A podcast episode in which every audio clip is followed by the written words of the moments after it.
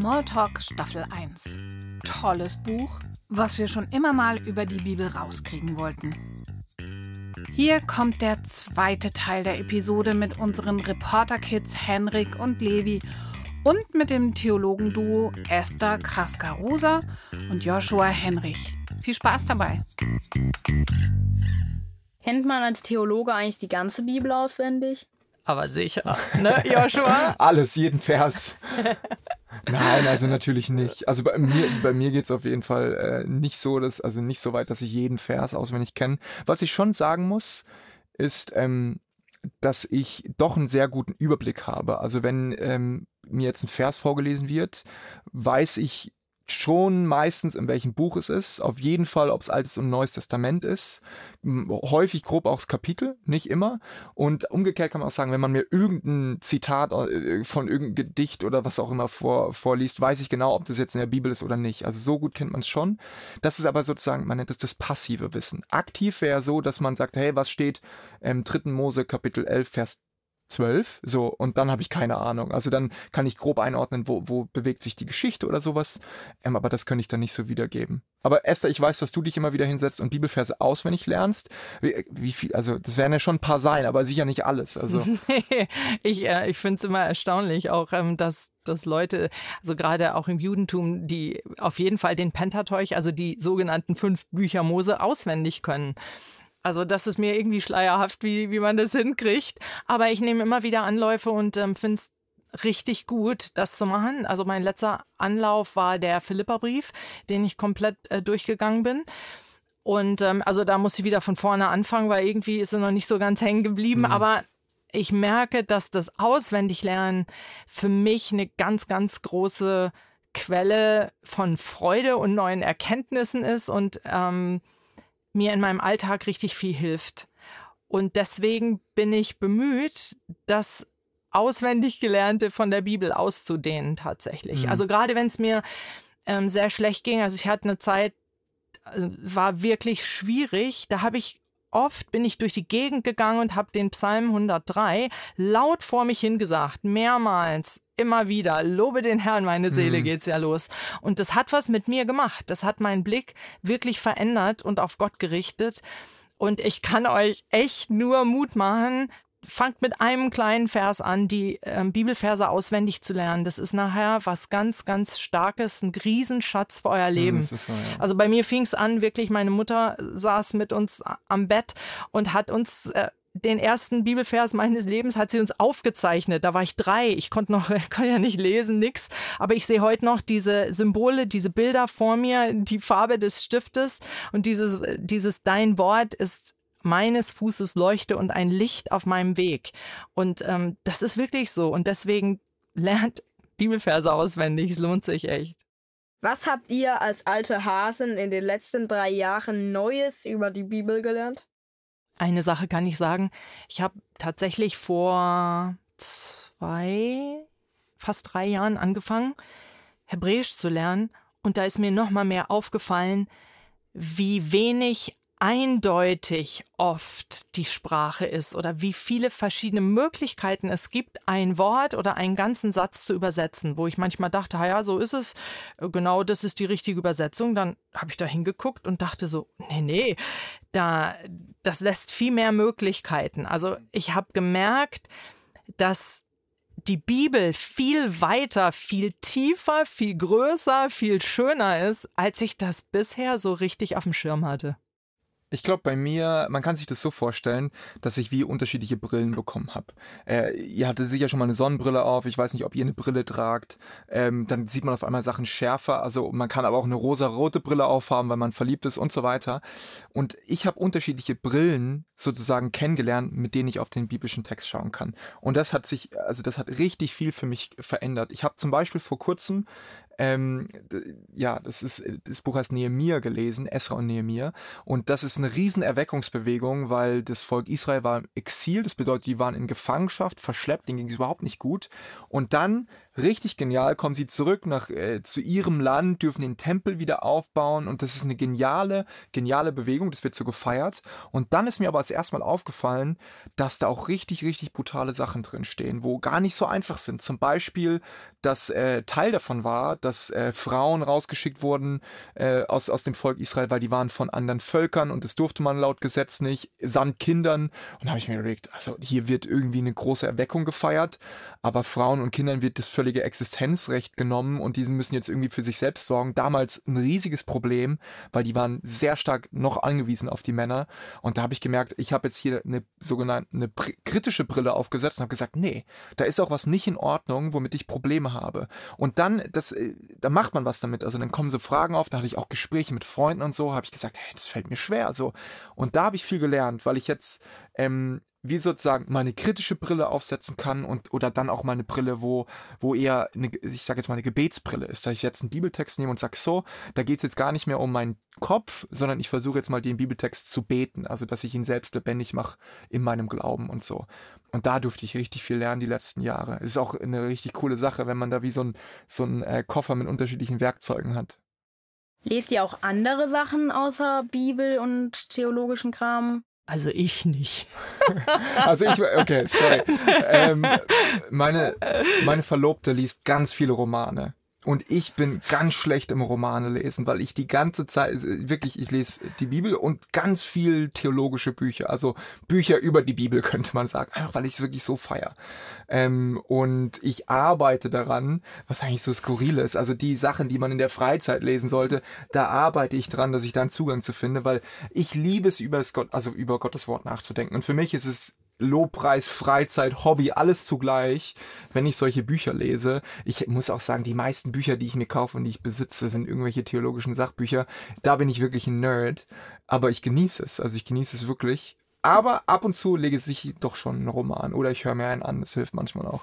Also bei mir hat sich das auch total geändert. Ähm, vor paar Jahren hat mein Mann so dicke theologische Wälzer gelesen und ich habe das aufgeschlagen so und dann dachte ich so, hey, oh nee, das ist so knochentrocken, da bleibt mir schon in der ersten Seite drin stecken. Und mittlerweile ähm, lese ich mit hoher Begeisterung genau diese Kommentare, da geht's mir wie Joshua. Und ich habe also jede Menge Geld tatsächlich in den letzten zehn Jahren in richtig dicke Wälzer und Kommentare zur Bibel gesteckt, auch weil es mich so fasziniert und ich so spannend finde. Und ähm, ja, also deswegen bei mir definitiv das meiste Geld geht auch in, in in die Bibel und in Kommentare zur Bibel, weil, weil ich es so faszinierend finde. Mhm. Aber ich bin auch ein ganz großer Fan von äh, tatsächlich auch guter Fantasy-Literatur oder so. Und ähm, im Moment ist es gerade Herr der Ringe. Das ist eigentlich auf, ähm, also das höre ich die, mhm. die meiste Zeit und so. Also Deswegen, da gibt es schon auch noch andere Fantasy Sachen. Fantasy bei dir. Bei mir ist, glaube ich, Krimi mein Go-To. ah ja, Krimi gibt es auch ganz gute, aber tatsächlich ist ein Rabbi da beteiligt. Okay, also es ja, ist halt auch also, wieder, ja. es ist so lustig, aber wirklich, es gibt so eine Krimireihe mit einem Rabbi. Also ja, irgendwie, wir sind schon ein bisschen wir sind ein bisschen Wir sind nerdig, oder? Ja, also kann man schon Verzeiht's sagen. uns, ja, es ist, it is what it is. ja. Ist die Bibel echt euer Lieblingsbuch? Also ich, ich, ich finde es mega tricky, weil für mich ist die Bibel wirklich sowas kategorisch anderes. Das ist wie, äh, wenn du fragst, ist die Bibel dein Lieblingsauto, würde ich sagen, nee, es ist ein Flugzeug. Ich habe ein anderes Lieblingsauto. Also für mich, das kann ich gar nicht neben andere Bücher stellen. Also das ist auf jeden Fall Platz eins. Aber wenn ich so, wenn mich jemand fragt, ja, was war dein Lieblingsbuch irgendwie dieses Jahr, dann kann ich, sage ich nicht immer, ja klar, die Bibel und nächstes Jahr auch wieder die Bibel, sondern es gibt dann schon andere Bücher, die ich halt richtig abfeier, wo, wo ich auch mehr lese als die Bibel zum Teil. Also das ist einfach, weil es mich mega anspricht, weil es mir hilft, Sachen zu verstehen. Ähm, ja, oder wie, verstehst du das Bild? Ja, du hast also, es super gesagt. Äh, mir geht's da ganz genauso. Also wenn natürlich dann, ich habe immer dann gedacht, es gibt ja diese Frage, was würdest du auf eine einsame Insel mitnehmen und so, ja, welches Buch oder so, naja, und dann, aber, aber es darf nicht die Bibel sein. und so, also gut, äh, wie gesagt, ich habe da, im Moment ist es für mich, ich liebe Herr der Ringe. Ähm, ich habe das erst sehr spät angefangen, mal überhaupt ähm, mich damit zu beschäftigen und das gefällt mir sehr gut. Und da gibt uns gibt jede Menge andere Bücher auch, aber eben die Bibel ist eine andere Liga. Es ist einfach was anderes. Hm. Die Bibel besteht ja aus ganz vielen unterschiedlichen Büchern, die zu unterschiedlichen Zeiten aufgeschrieben und später dann zusammengepackt wurden. Wo liegen denn jetzt die Einzelteile rum? Gibt es da irgendwo ein, ein Safe, wo das Zeug gelagert wird? Was ich weiß, ist, dass ähm, es natürlich immer wieder Schnipsel gibt von den ältesten Texten, die uns überliefert wurden äh, überlief überliefert sind. Und die sind eigentlich immer in Museen. In, in, in Jerusalem ist zum Beispiel eins, aber ich habe das auch schon selbst angeschaut. Ähm, aber das ist dann sogar nur eine Kopie im Museum, weil die sind dann so besonders, dann sind die irgendwo noch mal im Tresor unten, weil die sind natürlich auch sehr, sehr zerbrechlich. Also wenn man die berührt mit der Hand, dann fallen die zum Teil auseinander und solche Sachen. Ähm, aber die sind, man kann schon sagen, ganz weit verteilt und es ist gar nicht, also, also man muss sich das als einen riesen Puzzle vorstellen, die zusammenzubringen und übrigens ist ja nicht was abgeschlossen. Es ist immer mal wieder kommt es vor, dass man neue Sachen entdeckt. Also erst vor ein paar paar Jahrzehnten gab es einen ganz großen Fund, wo man äh, Texte gefunden hat, die sind so alt, äh, die haben alle anderen getoppt, einfach weil die viel älter waren. Und dann kamen wieder Riesenforscher, die mit ihren Mikroskopen und so weiter die Sachen untersucht haben. Und dann hat man das verglichen. Aber was es gibt, ist das äh, wirklich eine richtige große Forschungsgruppe, die diese Sachen macht und zusammenträgt und dann die alten Texte miteinander vergleicht und dann auch mit Messgeräten, dass man schaut, naja, wie stark ist das Blatt schon zerfallen und sowas feststellt, wann das geschrieben wurde, die dann abgleicht und dann so einen zentralen Text erstellt im Griechischen und dann auch im Hebräischen. Und da kommen auch alle Jahre mal wieder so ein neues Update raus. Jetzt nicht mit so richtig großen Veränderungen, aber dann äh, merkt man, ah ja, hier könnte zum Beispiel, also hier gibt es einen Text, da hat es ein Komma drin und da hat es kein Komma drin. Und das Schöne ist, jetzt äh, für Theologen vielleicht das Schöne. Wir, also ich habe diese Bücher auch, die liegen dann vor mit einem ganz genauen Register, wo man sieht, in diesem, in dieser Quelle, also es war dieser Papyrus und so weiter, dort kommt es Komma vor und hier kommt es Komma nicht vor und aus dieser Zeit stammt es. Und so ist es dann kein Geheimnis, dass irgendjemand entscheidet, wir machen jetzt da ein Komma rein oder nicht, sondern ich sehe den biblischen Text und dann sehe ich aber auch, welche Quelle ähm, hier jetzt noch ein Komma hat oder nicht. Man kann aber sagen, nee, man muss aber sagen, dass erstaunlicherweise es hochidentisch ist. Also da ist fast keine Unterschiede zwischen den Sachen, auch wenn da 800 Jahre dazwischen gelegen haben. So.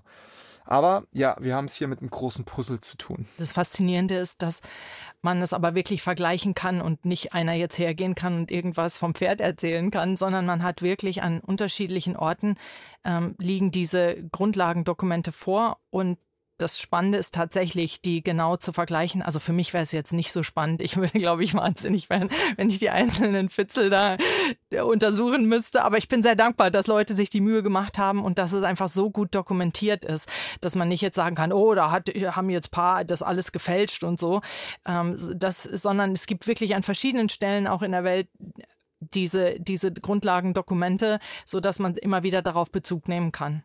Gibt es ein Buch in der Bibel, was ihr gerne einfach rauswerfen würdet? Ich habe ja schon mal den Luther angesprochen, der den Jakobusbrief gerne rausgeworfen hätte. Und ähm, ich bin natürlich so aufgewachsen, dass äh, man eine große Ehrfurcht vor dem hat, was da ist und dass man kein Jota dazufügt oder also Jota ist der, der kleinste Buchstabe im hebräischen Alphabet, so ein kleiner Strich dass man nichts zufügt und nichts wegtun soll. Also alleine deswegen hätte ich schon richtig, richtig, richtig große, tiefe Skrupel. Und ich habe wirklich auch noch nicht drüber nachgedacht. Mhm. Natürlich hat man Bücher, die, man, die jetzt einfach mehr Schwierigkeiten verursachen als andere wahrscheinlich. Also Joshua, für, hast du ja, so eins? Also für mich ist, ich habe kein Buch. Also ein ganz, in jedem Buch gibt's immer so, also was richtig, richtig hm. wertvolles. Also für mich ist ganz klar, äh, die müssen alle drin bleiben. Also das ist gar keine Frage. Ich habe es dann eher so, dass ich manchmal eine gewisse Formulierung oder einen Satz habe, wo ich denke, boah, hey, echt, also ganz äh, ja. also unnötig. Also der irritiert. Äh, oder ist woanders viel besser aufgeschrieben. Also ähm, da muss ich schon sagen, das habe ich schon. Aber das ist meine rein subjektive Meinung und es kann auch gut sein, dass ich gewisse Sachen dann nicht verstehe. Ja, ja bei mir hängt's, würde ich sagen, auch, also da würde ich die, das eher auf meine Kappe nehmen und sagen, das liegt jetzt an mir und an, an meiner jetzigen Situation und wer weiß, wie ich das in zehn Jahren sehe. Und das ist irgendwie auch das Faszinierende an der Bibel, dass manchmal Bücher, mit denen man vielleicht in einem bestimmten Alter echt nichts anfangen konnte, dass paar Jahre später auf einmal denkt man, boah, was, was ist das für ein Schatz? Was steht denn da? Und ähm, ja, deswegen könnte ich auch nicht sagen, dass ich da irgendwas rauswerfen würde. Habt ihr einen Lieblingsvers? Wow. Ich glaube, ich habe mehrere, aber ich nenne jetzt mal einen. Und zwar den habe ich gerade heute Morgen mit äh, meiner Kleingruppe. Ich habe so eine Kleingruppe tatsächlich um 10 vor 6 online. Ui, das ist früh, Esther. ja, es ist, ist, so nice, aber irgendwie. Auf jeden Fall haben wir Psalm 34 gelesen und aus dem Psalm 34 ist der Vers 6. Da heißt, die auf den Herrn blicken, werden strahlend vor Freude oder strahlen kann man auch nur. Ihr Vertrauen wird nicht enttäuscht.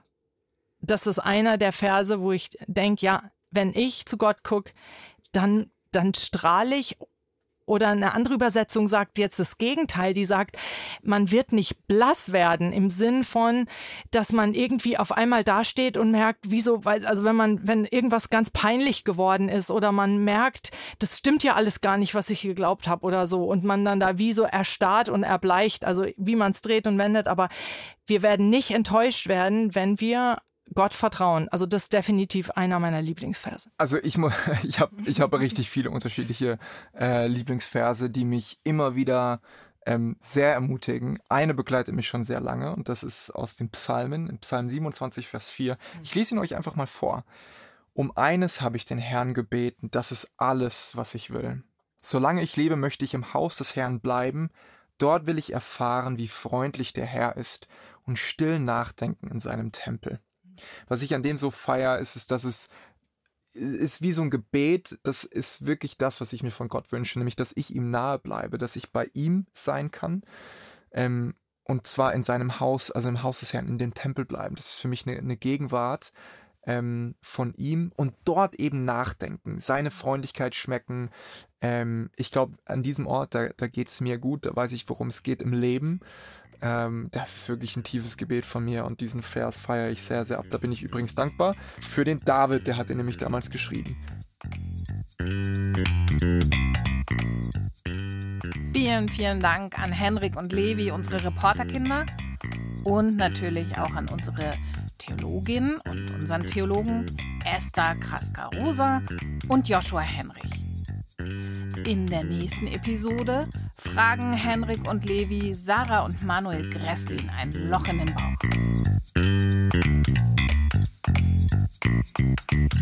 Small